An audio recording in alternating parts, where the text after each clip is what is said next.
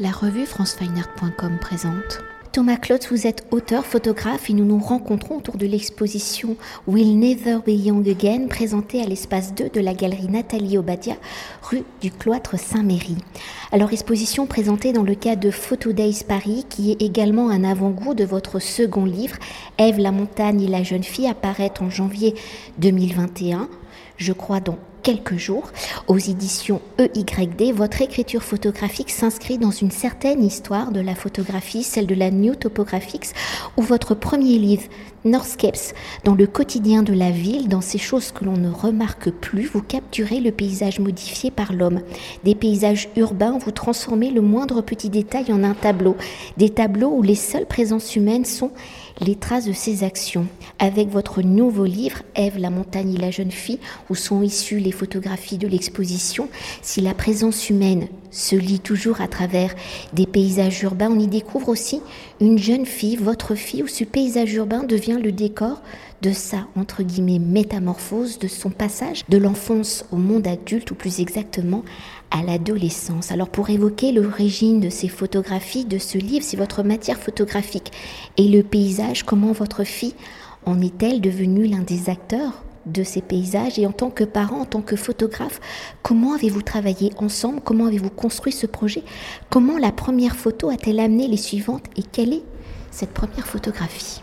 Alors, c'est un projet que j'ai initié euh, parallèlement, peut-être même avant mon premier livre, Northscape, euh, autour du paysage et du paysage urbain. Et au, gré des sorties que je faisais avec Eve, ma fille aînée, qui à l'époque avait 9 ans.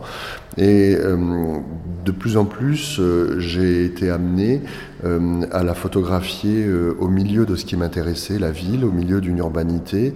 Et j'ai avancé, sans vilain jeu de mots, à, à l'aveugle là-dedans, me rendant compte au final que entre ces échanges que nous avions, photographiquement, j'entends le regard qu'elle m'offrait, puisqu'elle regarde quasi systématiquement l'objectif.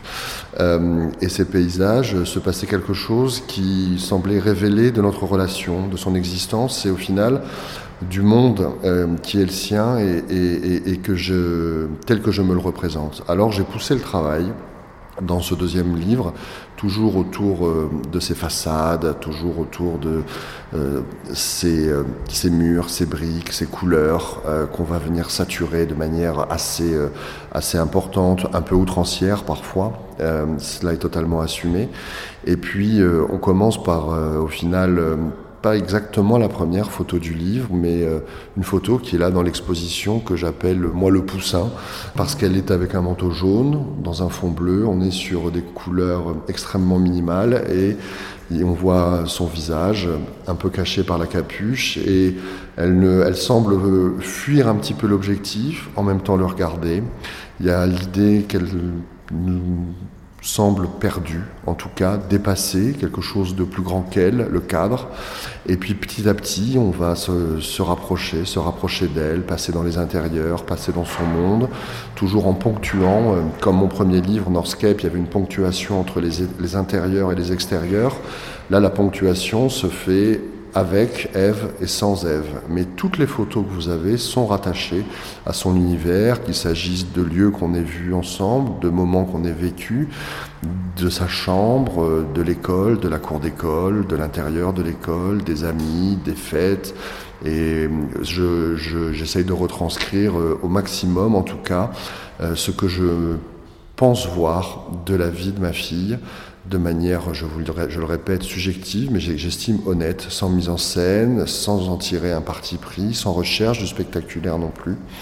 Euh, et, euh, et c'est quelque chose dans laquelle j'assume euh, la mettre en valeur, la mettre en piédestal. C'est aussi, euh, au-delà d'une déclaration d'amour, une, analyse euh, picturale de ce que c'est que de vivre avec une jeune ado aujourd'hui dans, un, dans une grande ville, euh, avec les difficultés, les tragédies qu'on y vit, qu'on y a vécues, qu'on continue à y vivre. Et voilà, c'est un récit d'ascension, de, croissance, de développement, mais euh, de manière, euh, dressé de manière un peu impressionniste. C'est pas un parcours fléché.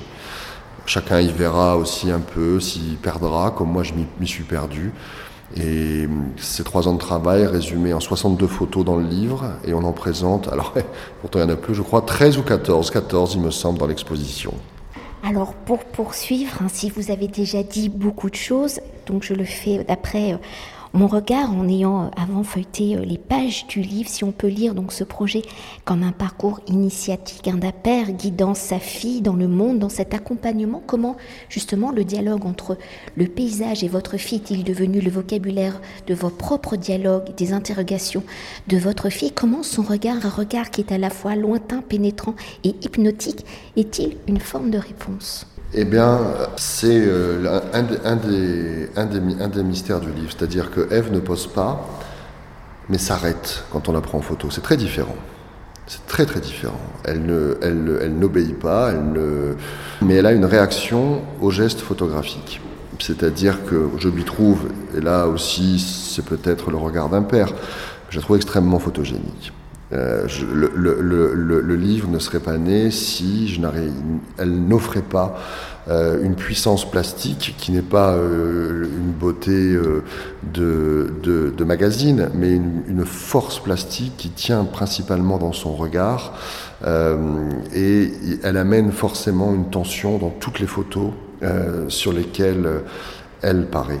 Et ce regard, euh, c'est la magie entre guillemets du livre, c'est-à-dire qu'il vous interroge et on le voit évoluer. Elle a même les yeux fermés par moments, en signe de refus d'être prise en photo. Il faut être très clair, la photo paraît avec des nonnes derrière, semble frappée par la grâce mystérieuse, mais c'est juste un acte de résistance d'Ève qui n'en peut plus euh, de voir son père euh, pointer son Leica sur elle et qui au final euh, m'offre ce cadeau, à savoir fermer les yeux jusqu'en des nonnes passent derrière elle et il y a ce moment pas triché mais fortuit qui sert particulièrement bien le propos. Mais c'est aussi ça la photographie.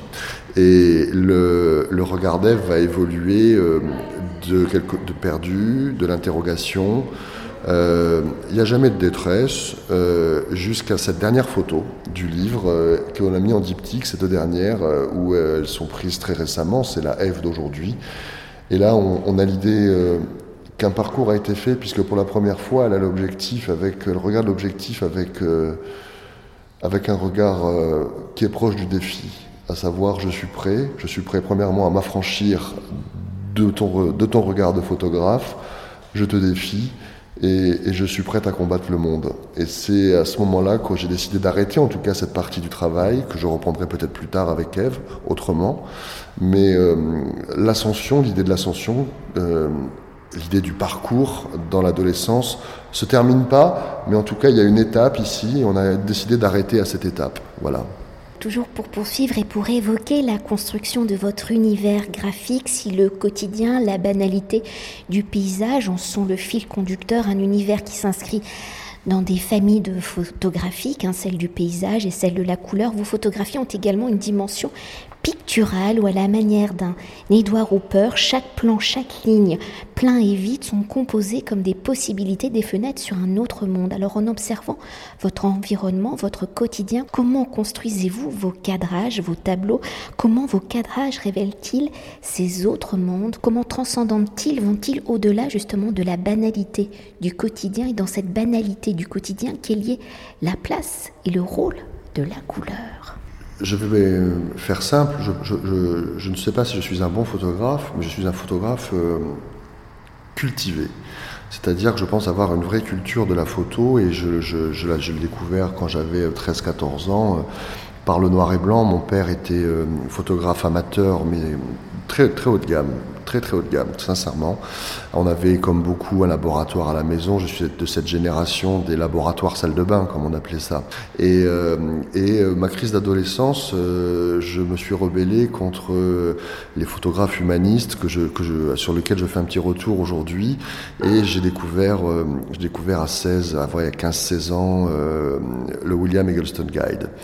Et euh, mon père n'a jamais admis, ou beaucoup n'ont jamais euh, compris, euh, alors qu'il était déjà très installé, hein, l'intérêt que je pouvais avoir sur ces photos faites de rien. Et en fait, les, la précision du rien et filmer entre guillemets des absences, des murs, des choses qui ne bougent pas, ne pas, ne pas faire reposer une photo sur l'instant et montrer qu'on peut photographier tout demande beaucoup de rigueur ou alors du génie. N'ayant pas de génie, j'ai en tout cas la rigueur du cadre euh, et je vais chercher euh, de manière évidente avec un outil. L'outil m'aide beaucoup, c'est le Leica, il a ce qu'on appelle la visée télémétrique, c'est un peu peut-être savant de dire ça, mais en fait on voit ce qui va rentrer ce qui va sortir du cadre.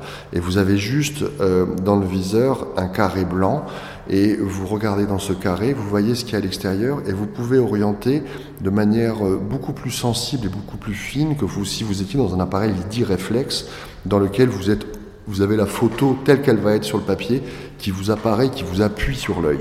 Et au final, la finesse de, ce, de cet outil, euh, qui est le, la visée et le Leica, alors je ne fais pas de pub pour Leica, j'ai pas d'intérêt chez Leica, mais bon, peu importe, ça fait partie du, du, geste, euh, permet euh, de laisser, de voir se dessiner très clairement ce qu'on va saisir et ce qu'on va laisser de côté.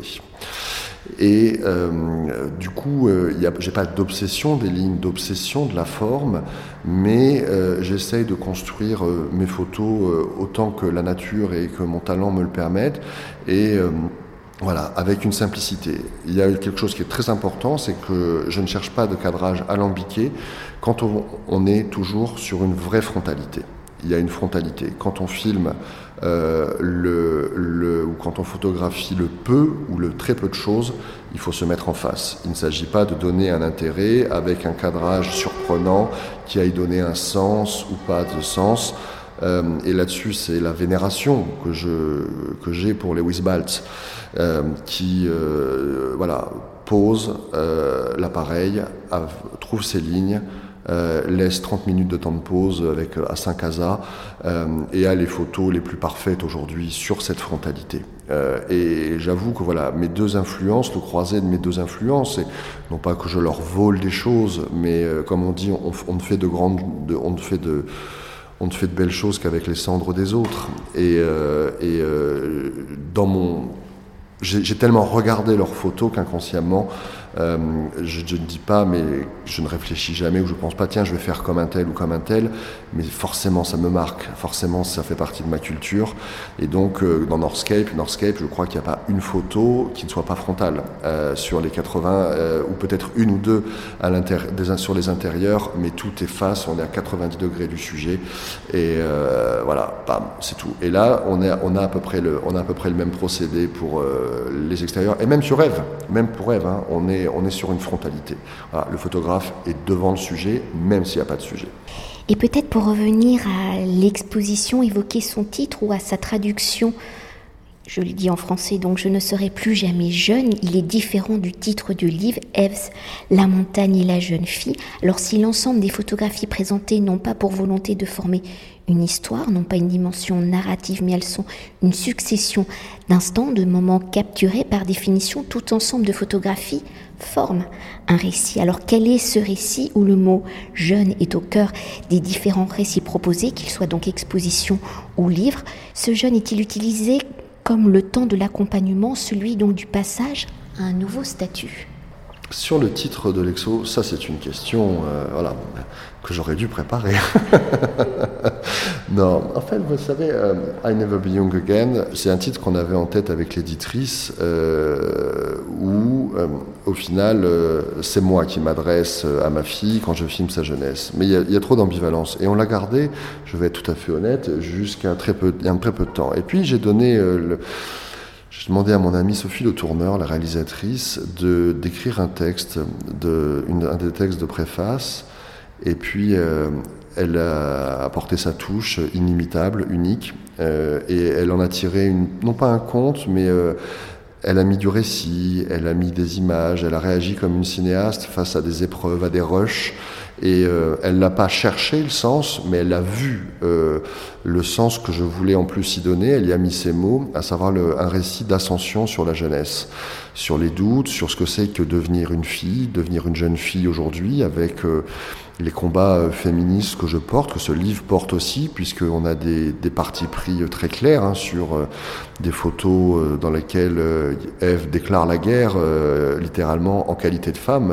I will kiss you, will my miaou, des choses qu'on retrouve aujourd'hui sur les murs de récits féministes et à auxquels j'adhère et, ma fille aussi adhère. Et la jeune fille, voilà, c'est se réinventer, c'est arriver dans le monde adulte avec un rapport homme-femme qui est un peu bousculé, qui doit l'être, et qui, elle, sera, elle, peut-être, euh, voilà, elle est, en tout cas aujourd'hui spectatrice de de cette affirmation euh, d'un féminisme renouvelé et je la soutiens là-dedans. Elle est, euh, et elle va, elle va se positionner, j'espère, dans cette jeune génération. Et ce livre, c'est aussi son entrée dans, euh, dans la réflexion de ce qu'est une jeune fille. Et du coup, je vous avoue que la galerie Obadia n'a pas été très regardante sur le fait que j'ai changé le titre à 15 jours de l'exposition après les après l'envoi des cartons, mais euh, c'est pas grave parce que ce titre euh, garde du, sens pour moi. Et dans le bouquin, vous savez, alors j'ai toujours les anglicismes sont très faciles dans les bouquins photos, et j'étais tombé un peu dans cette facilité, je vous l'avoue. Northscape avait été aussi bien j'étais bien peinard derrière ce titre, parce que si j'avais dû l'incarner par un titre français, ça aurait été beaucoup plus difficile. Et j'avais cédé à la même facilité pour ce bouquin, et Sophie m'a aidé à trouver un titre français qui correspond beaucoup mieux euh, euh, à, mon, à, mon, à mon propos. Et, voilà, c'est aussi, entre guillemets, la magie de la fabrication des livres, que ces choses changent au dernier moment. Et, et je remercie encore aujourd'hui Sophie Le Tourneur d'avoir eu, euh, d'avoir eu cette idée. J'ai quand même gardé un anglicisme. Bon, on avait cherché, parce qu'il y a, le, le, poème de Robert Frost qui est dans le livre et qui est cité dans le film Outsiders sur Coppola avec le Stay Gold. L'idée que euh, la jeunesse ne dure euh, qu'un temps, euh, le rapport à la nature, à la fleur qui s'ouvre, et c'est pour moi un des plus beaux, enfin je suis un, grand fan de, de Coppola. C'est un film que m'a fait découvrir mon ami le réalisateur Cédric Anger, et on a reparlé de ce poème avec Cédric avant que je le mette dans le livre, et je lui disais est-ce que tu crois que je peux le faire et tout, et il m'avait répondu classiquement, il m'a dit oui tu peux le mettre dans ton bouquin, parce que vu on pourra plus jamais le mettre dans un film vu la scène qu'on a fait Coppola. Donc, de toute façon, tu peux, entre guillemets, te l'approprier. J'ai vu qu'il était dans le domaine public et il a inspiré ce, ce, cette idée de stay goal, reste jeune, reste entre jour euh, chien et loup, entre jour et nuit, euh, l'idée de l'adolescence entre deux mondes, euh, quelque chose de transitoire. J'ai voulu que ça ouvre euh, ce, ce, ce, bouquin avec un anglicisme, des anglicismes là aussi un peu faciles parce que le bouquin, le, pardon, le poème n'est pas traduit. Mais tout ça pour vous dire que il y a aussi une, inspiration très cinéma derrière, euh, derrière tout ça, c'est un monde d'où je viens. Euh, et le, le, le, le, sens des images, la manière dont elles sont agencées, euh, parfois qui peuvent paraître un peu expérimentales, elles ne le sont pas. En fait, euh, ce qui semble être un peu du désordre est savamment réfléchi, comme toujours. C'est beaucoup plus facile de faire quelque chose de drôle, de continu, que d'essayer en tout cas d'appuyer sur certaines sensations, certaines touches, sur certains points, de faire fonctionner des diptyques. Et euh, l'idée de, l'ascension euh, n'est pas vraiment une ascension, c'est en tout cas un parcours euh, dans la jeunesse d'Ève et un parcours d'affirmation. Voilà. Merci beaucoup. Ah ben, merci à vous. Cet entretien a été réalisé par François